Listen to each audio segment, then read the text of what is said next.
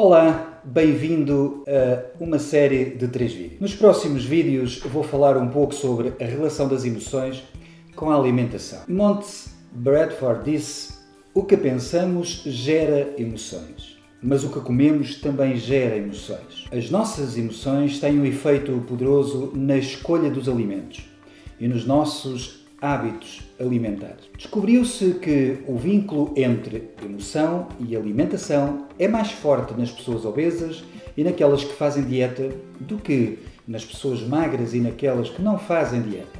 As emoções não são a causa do excesso de peso, mas sim a maneira como gerimos essas emoções e enfrentamos os fatores que mais influenciaram o aparecimento do excesso de peso. O que comemos afeta a forma como nos sentimos assim como o que sentimos afeta a nossa maneira de comer. Nesse sentido, Cooper e outros autores dizem-nos que a dificuldade na regulação dos estados de humor negativos tem uma grande influência no aparecimento e manutenção dos transtornos alimentares. A regulação emocional refere-se à gestão das próprias emoções, tendo em consideração as circunstâncias e o estado emocional também das outras pessoas.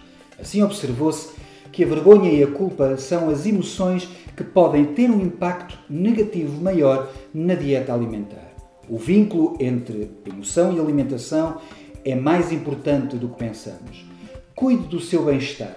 O seu corpo, mente e alma vão agradecer ao longo da sua vida. Um abraço para todos.